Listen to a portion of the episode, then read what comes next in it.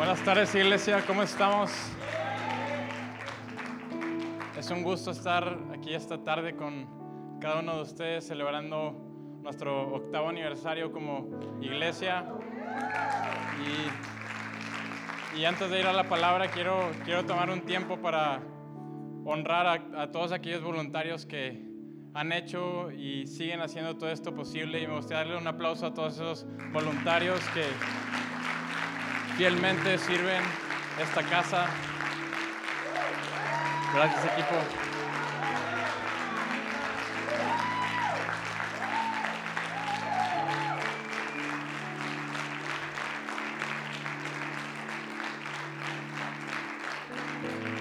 Gracias a, cada uno de ustedes y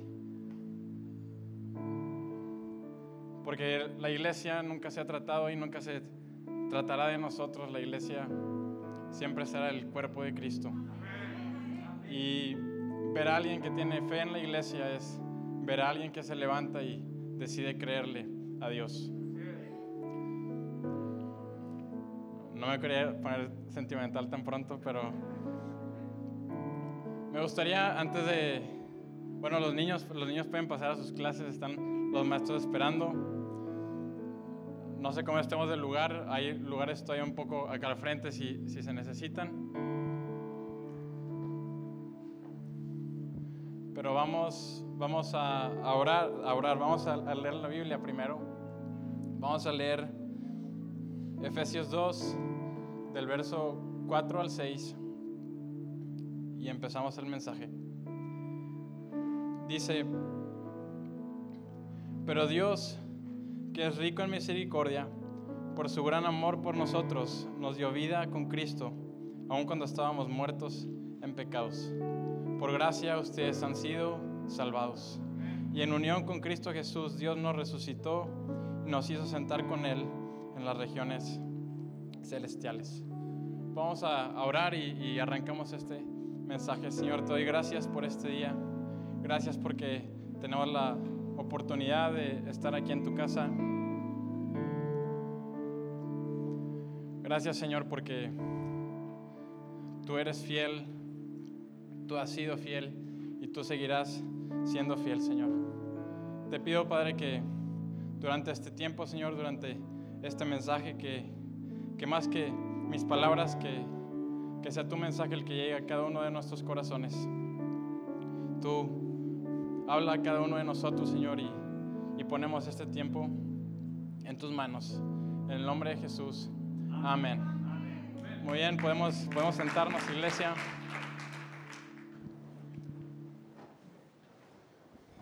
Y quiero, quiero comenzar el, el mensaje de hoy de lleno. Y mientras preparaba este mensaje, me, me, acordaba hace un par de años cuando estaba en, en, la universidad y estaba en una clase de ética. Y ese tipo de clases de ética donde llegas los primeros días y, y el ambiente que se pone es el, maestro pone este ambiente de muy bien, todos somos maduros, todos somos personas inteligentes, todos somos académicos a un nivel universitario, todos podemos estar de acuerdo en que Dios no existe, ¿ok? Y una vez que Dios no existe, ahora sí vamos a hablar de ética y de moralidad y de la sociedad. Y me acuerdo que una de las primeras tareas que él nos encargó fue eh, leer un libro de, de, este autor ateo que hablaba acerca de la sociedad. Y, y teníamos que hacer un resumen de ese capítulo y me acuerdo que, que, llegué a mi casa y leí el capítulo y en vez de mandar un resumen como fiel creyente, leí los, los argumentos que este ateo presentaba de por qué no existe Dios y yo haciendo mi mayor esfuerzo en, en ese entonces por contraargumentar sus argumentos y, y decirle al profe como que esto no es correcto, ¿verdad? Y, y, bueno, no sé si fallé o no, lo bueno es que no me reprobó esa materia y salimos adelante. Creo que en, en, la, en ese tipo de materias de ética hay, hay dos tipos de personas. Están los que se ganchan y se pelean en todas las clases y todos los debates y están aquellos que se dan cuenta que es una clase de ética, ¿verdad? Y solamente van a, a pasar y a darle check a la materia. Y conforme avanzó el semestre, las otras materias se pusieron difíciles y, y, pasé de ponerle todas las ganas y todo el empeño a simplemente buscar pasar. Y, pero eso no te exenta de el ambiente, de los argumentos en, en, donde estás envuelto. Me acuerdo que, que comencé muy bien como este creyente que está defendiendo su fe y conforme avanzaron las semanas fui comenzando a tener dudas y de repente, para cuando me di cuenta, mi fe está en problemas. Y recuerdo estar en ese momento en donde le digo, Dios, necesito que me muestres y, me mandes una prueba de que tú existes. Y, y, si les soy honesto, eso no ha sido una sola vez en mi vida, ha sido varias veces en mi vida. Y, y le decía, Dios, no le tienes que mostrar a todo el salón que existe, solamente muéstramelo a mí, ¿verdad? Y estoy feliz y contento con eso. No tengo que ir a callar las bocas de los demás, solamente con que yo esté seguro. Y bueno, si buscamos, creemos que Dios se sigue revelando y creemos que Dios nos muestra su poder y su existencia. Y la manera más segura de encontrar una manifestación de Dios es a través de su palabra, a través de lo que Él ya escribió en la Biblia.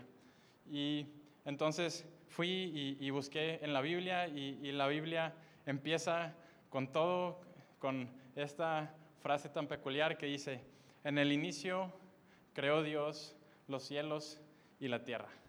¿verdad? Y, yo me imagino eh, eh, Moisés o, quien escribió esta primera oración dijo, a mí me interesa escribir la verdad, no, estoy aquí haciendo amigos y, y empieza con toda la primera frase de manera muy polémica la Biblia. Y el día de hoy, con, eh, a través de la ciencia, sabemos que el universo en el que vivimos tuvo un inicio. No es un universo eterno como en algún punto se, se creyó, sino es un universo que tuvo un inicio. Entonces, al menos la primera oración, de la, primera parte de la oración, en el principio, creo Dios, es, está con palomita y, y, podemos darle check. Pero, bueno, ¿qué más podemos aprender de Dios en, en la creación, en el principio? Y, traje tres puntos el día de hoy que, podemos aprender de Dios. Y bueno, sabemos que, que el universo tuvo un inicio y, se cree que todo el universo y toda la materia y toda la energía estaba condensada en un punto singular. Y lo que los materialistas, que son aquellos que creen que solo lo material existe, solamente lo, lo materialmente tangible, Dios no existe, lo espiritual, lo simbólico no existe, solo existe lo material. Dicen, pues si no existe el universo, pues antes del universo no había nada. Y la nada creó todo el universo. Y este argumento creo que comienza con eh, un pequeño problema. Y, si recuerdas tu clase de física de la secundaria, quizás te enseñaron la ley de la inercia. Y la ley de la inercia te dice que todo lo que está en reposo permanece en reposo hasta que una fuerza externa opera. Y lo que está en movimiento tiende a permanecer en movimiento hasta que una fuerza externa lo detiene. Entonces, si el universo tuvo un inicio y se requirió de una fuerza, la nada no puede producir una fuerza, porque la nada no es algo, la nada es nada, es la absoluta ausencia de todo. Entonces, al menos sabemos que hubo una fuerza creadora que tuvo que darle ese primer inicio y ese primer arrancón a nuestro universo. Vamos por lo pronto a llamarle a esa fuerza creadora como creador, ¿ok? Punto número uno. Ahora vamos al punto número dos. Otra ley que quizás te enseñaron en alguna de tus materias fue la ley de la conservación de la materia que dice que la materia no se crea ni se destruye, sino se transforma. Exacto, muy bien. Y lo que esto básicamente se refiere es que, por ejemplo, yo, puedo, yo no puedo crear, porque la ley, de la materia aplica para toda la materia, y yo soy materia y tú eres materia. Entonces, yo no puedo crear y no puedo destruir, solamente puedo transformar la materia. Puedo tomar piedras y transformarlas en ladrillos, y transformarlas en una torre y luego tumbar la torre y tener escombros. Y transformé la materia, pero nunca creé ni destruí nada. Ahora, Si el universo no existía y esta fuerza externa tuvo que iniciarlo todo y, y materia no puede crear ni destruir materia, entonces esta fuerza creadora tuvo que ser fuera de lo material. Ahora esta fuerza creadora que está fuera de lo material, por lo pronto llamémosla Dios. Entonces sabemos que Dios es una fuente, una fuerza externa que no es material. Ahora, cuando decimos que Dios no es material, hay personas que terminan perdiendo su fe cuando se dan cuenta que Dios no es material. Porque llegamos a la conclusión de que Dios no existe, ¿cierto? Porque todo lo que existe seguramente lo podemos probar en un laboratorio, podemos estudiarlo, analizarlo, eh, sacarle un examen de sangre o, tallarle la piel y, ver qué tiene, pero nadie ha podido meter a Dios a un laboratorio. Entonces, las personas llegan a la conclusión que Dios no existe. Ahora, cuando alguien dice que Dios, cuando alguien dice que Dios no existe, creo que tiene cierta razón, porque nosotros existimos, yo existo, las piedras existen, los animales existen, las estrellas y los planetas existen, pero Dios no existe, Dios es. Porque si Dios existiera de la misma manera material en que nosotros existimos, no hubiera podido crear todo el universo y toda la materia. Entonces, por lo pronto sabemos que es necesario una fuerza creadora, es necesario que esa fuerza sea no material y sabemos que esa fuerza, si la llamamos Dios, ese Dios no existe, sino Dios es. Bueno, ¿y qué significa que Dios es? ¿Verdad? Y vamos al tercer punto, porque del 2 sigue el 3. Entonces, ¿qué significa que Dios es? Pues si es necesario una fuerza externa, si es necesario que esa fuerza externa no sea material, y, y, si ese Dios no material creó el universo y creó la materia y creó la energía y creó el tiempo, significa que ese Dios es eterno. Cuando decimos que Dios es, nos referimos a que Dios es eterno. Dios simplemente y eternamente es. Ahora, cuando Dios es, solamente lo que es eterno tiene este poder, tiene esta habilidad, y es el poder o la habilidad del ser. ¿Ok? La habilidad del ser. Ahora, ¿qué significa la habilidad del ser? Lo voy a explicar con, con un ejemplo. Yo, yo no soy eterno. ¿Estamos todos de acuerdo? Yo no soy eterno, yo soy Eugenio. Y yo soy Eugenio y un día voy a dejar de ser.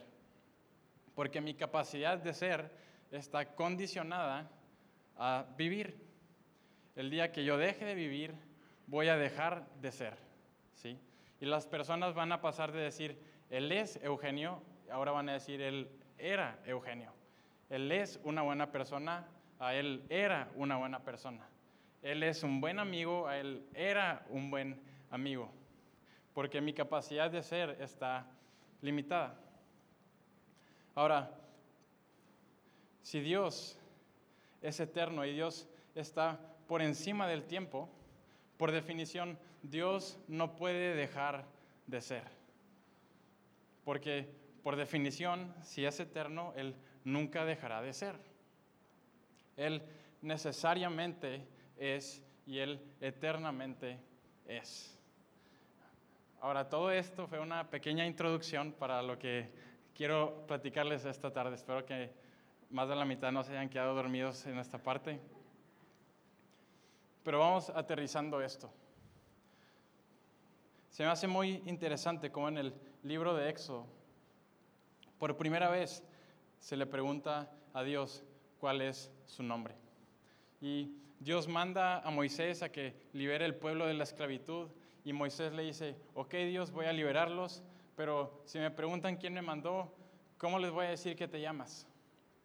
Y, lo que escribe Moisés a continuación, creo que es una de tres, o, o Moisés le atinó de chiripada, o Moisés se adelantó 1500 años a los filósofos clásicos más importantes de la humanidad, o simplemente Dios le contestó. Y Moisés pregunta por el nombre de Dios y Dios le dice, diles que yo soy el que soy, porque yo eternamente y necesariamente soy. Dios se presenta como el Dios eterno, como el Dios que es. Ahora, ¿por qué quise hacer toda esta explicación? Porque quiero que hablemos un poco acerca de la eternidad de Dios. Y, creo que es una palabra tan compleja y tan profunda que si solamente decimos eternidad, pues nuestra mente no lo entiende y decimos mucho y ya, ¿verdad? Pero creo que es una palabra que merece que tenga un buen contexto. Dios es eterno. Ahora me parece muy interesante, cambiando un poco de tema, cuando las personas dicen, sabes, antes Dios, Dios no existe, pero antes por lo menos era, era útil que la gente creyera en Dios, era útil que, que hubiera una deidad a que la gente le tuviera miedo porque éramos cavernícolas y nos matábamos entre nosotros y pues es importante el control de las masas y, y tener un Dios era la manera más eficiente de hacerlo. Ahorita como humanidad ya progresamos, ya tenemos, ya descubrimos los derechos humanos. Y bueno, si si la perspectiva materialista es cierta y, solamente lo material existe, ¿cuántos átomos tiene, tienen los derechos humanos? ¿Cuáles son las propiedades físicas y las propiedades químicas de la justicia? ¿Dónde están las coordenadas para encontrar la paz? Y la paz no la capital, sino la paz el estado emocional que, puedes llegar a sentir. Pues sabes, si solamente lo material existe y si Dios no existe, los derechos humanos no son más que la opinión de una persona. Por otro lado, creo que también es una mentira el decir que como humanidad hemos progresado, porque la tecnología progresa. Creo que es, es, es confiable poder decir la tecnología en términos generales, progresa conforme pasa el tiempo. Si yo te digo que te voy a regalar una computadora y tienes dos computadoras para escoger, y te digo, puedes escoger una computadora de 1995 y puedes escoger una computadora del 2022. No te voy a decir cuál es cuál. Muy, muy probablemente vas a escoger la computadora del año 2022, porque en términos generales la tecnología ha progresado. Pero los humanos no, tenemos un software en el cerebro que progresa conforme pasa el tiempo. Si los, humanos, si los humanos progresáramos conforme pasa el tiempo, pues cada político sería mejor que el anterior. Si los humanos progresáramos con el tiempo, cada año habría porcentualmente menos asesinatos, menos abusos, menos violaciones, menos corrupción. Creo que es, es un engaño creer que porque por el hecho de que una idea es nueva, por el hecho de que una filosofía es nueva, es mejor, porque el tiempo no significa progreso cuando hablamos del humano. Ahora, ¿por qué saqué a relucir todo este tema? Porque de manera interesante creo que podemos llegar a desear estos ideales. Llegamos a, a desear y a soñar un día con un mundo que esté en paz, aun cuando nunca hemos visto un mundo que no tenga guerras. Somos capaces de soñar con un hogar lleno de amor cuando quizás nuestro hogar siempre ha estado lleno de conflicto. Y somos capaces de, traer a nuestra mente eh, imágenes y ideales que quizás nunca hemos visto, pero que podemos imaginarlos. Y, me pregunto, ¿de dónde, ¿de dónde vienen estas buenas ideas?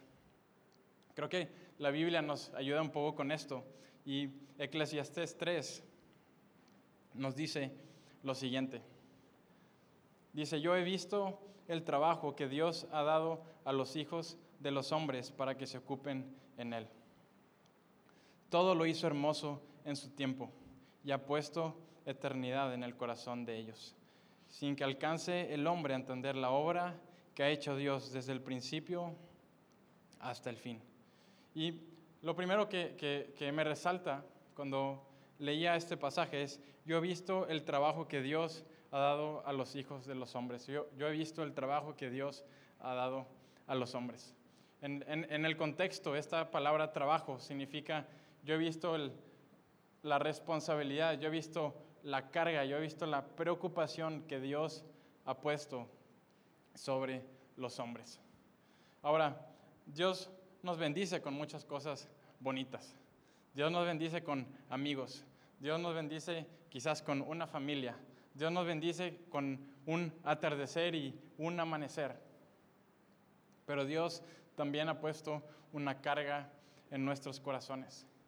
Y esa carga que Dios ha puesto es que ha puesto eternidad en nuestros corazones. Y es una carga porque nosotros somos limitados en el tiempo y el espacio y, tenemos esa eternidad dentro de nosotros. Tenemos esa eternidad dentro de nosotros, pero estamos rodeados de tentaciones efímeras y pasajeras. No sé si, si, si, alguna vez te ha tocado que estás estresado, estás preocupado por algo y llega alguien y te dice, no te preocupes, bro, solamente disfruta el momento. Y, Gracias, no se me había ocurrido, qué buen consejo. Pero simplemente no podemos vivir el momento. Toda, todo el resto de la creación, todos los animales pueden vivir y disfrutar el momento porque no hay eternidad en sus corazones, porque no tienen una perspectiva eterna en sus mentes. Y creo que nosotros tomamos esa eternidad y intentamos callarla, intentamos enterrarla, intentamos desconectarnos de, nuestra conciencia, poder descansar un poco. Y, queremos desconectarla y, y, quizás es con alcohol, quizás es con drogas, quizás es con lo que tú sabes. Pero cuando vivir el momento nos cuesta nuestra eternidad, podemos sentir el vacío y lo efímero del momento. Y quedamos destruidos por dentro.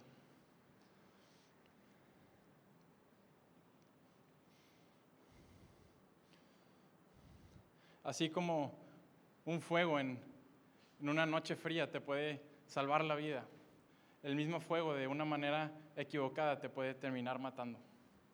Y creo que de la misma manera la eternidad que Dios pone en nuestros corazones puede ser una bendición, pero también puede ser una maldición.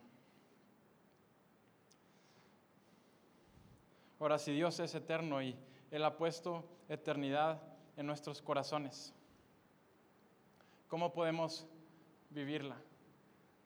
¿Cómo, cómo, podemos estar seguros y, y, por qué hacer el esfuerzo que esa, que esa eternidad sea una bendición y no simplemente tratarla como una maldición e intentar apagarla? Y me quiero remontar otra vez al, al principio de la Biblia, al libro de Génesis.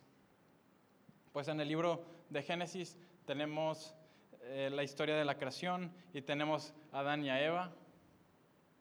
Y todo estaba en perfecto estado. Había una armonía entre Dios, entre la creación, entre el hombre y la mujer. Y Dios le dice al hombre y a la mujer, pueden comer todo el fruto de, todo el jardín, excepto por el fruto del árbol del bien y del mal. Y hasta ahí todo iba bien, hasta que un día la serpiente llega y le pone una tentación a Eva y le dice, si comes de este árbol, vas a poder llegar a ser como Dios. Y el hombre y la mujer caen en tentación, comen la manzana y dice que, que se avergonzaron, se humillaron y fueron a esconderse.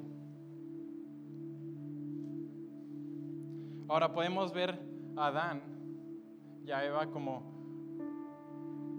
cada uno de ellos como un individuo, pero también me gusta cómo el apóstol Pablo toma a Adán y, no lo ve solamente como un hombre, sino lo ve como un símbolo de toda la humanidad. Y Adán se esconde y Dios le dice unas palabras muy importantes a Adán. porque inicia una conversación con Él, pero creo que también inicia una conversación con cada uno de nosotros. Pues Adán se esconde y Dios le dice, Adán, ¿dónde estás? ¿En dónde te has metido? Y Adán contesta una de las frases más tristes de la Biblia, pues dice, escuché tu voz y tuve miedo. Y la relación que en un momento era perfecta y había armonía, ahora en el corazón del hombre había miedo y temor por estar delante de Dios. Dios busca a Adán queriendo darle una segunda oportunidad, que tome responsabilidad, que, que, tome eh, cartas en el asunto, pero ¿qué hace Adán? Culpa a la mujer y Eva culpa a la serpiente y no, no aprovechan la oportunidad y Dios los expulsa del jardín del Edén. Y llegan a esta tierra de estar con el Dios eterno, pasan a esta tierra que está limitada por el tiempo y el espacio, donde hay sufrimiento, donde hay maldad. Y el Antiguo Testamento nos comienza a dar historias de hombres y mujeres que hicieron grandes hazañas y que también tuvieron grandes caídas. Pero ninguno de ellos logró traer la armonía que había en el jardín a la tierra. Pero Dios había iniciado una conversación. Adán, ¿dónde estás? Y el Dios que es invisible se hizo visible y se hizo carne.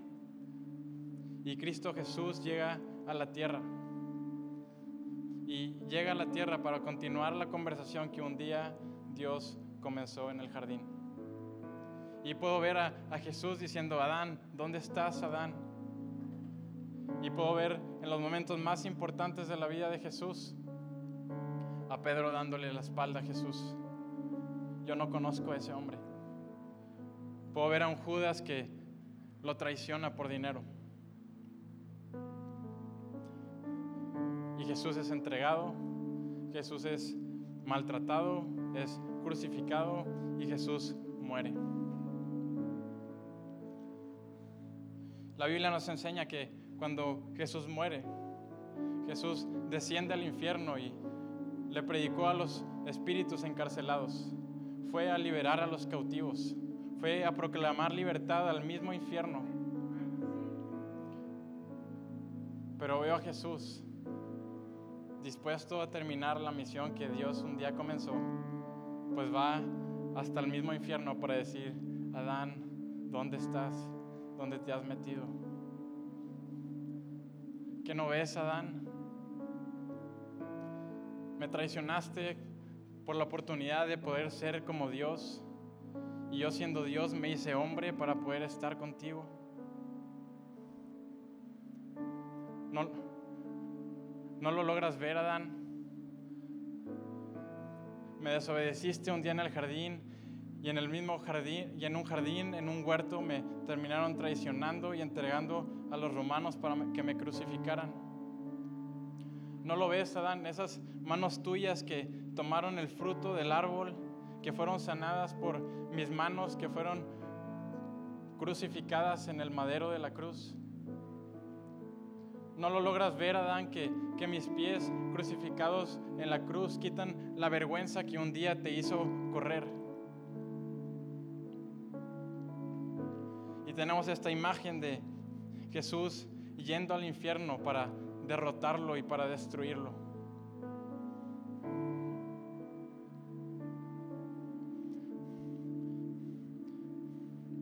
Sabes, Dios es eterno y nos ha dado el regalo de la eternidad. Y aunque lo buscamos esconder en lo más profundo de nuestro corazón, Jesús está dispuesto a irnos a buscar hasta el mismo infierno.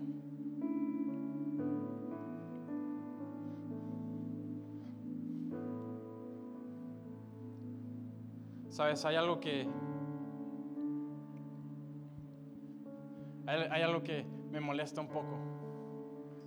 Y es, es ver iglesias, es ver predicadores que, que ven el cielo, que ven lo que hacemos en la iglesia como algo que un día va a pasar. Pero si la eternidad verdaderamente es eternidad y si la eternidad está fuera del tiempo, la eternidad es antes del tiempo, es durante el tiempo y es después del tiempo. Y si el cielo es eterno, el, cielo ya existe.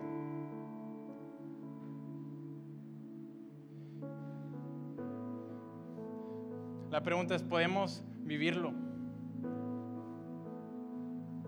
Nos conformamos con una iglesia, nos conformamos con un evangelio que algún día va a pasar, un día voy a ser restaurado. Pero en Efesios no dice que nos dará vida, nos dice nos dio vida. Ya han sido salvos. Dios nos resucitó y nos hizo sentar con Él en los cielos. La pregunta es si podemos vivir esa realidad, si podemos comenzar a vivir la eternidad aquí el día de hoy. Y en vez de esperar de un día llegar al cielo, poder traer el cielo aquí a la tierra.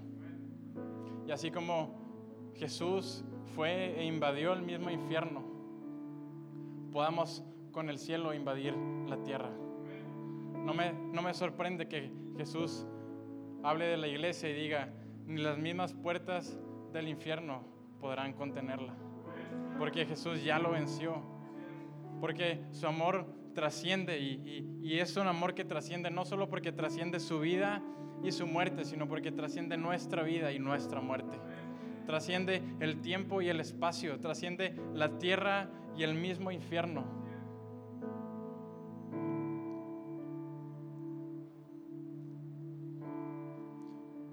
Porque Él nos ama con un amor que trasciende.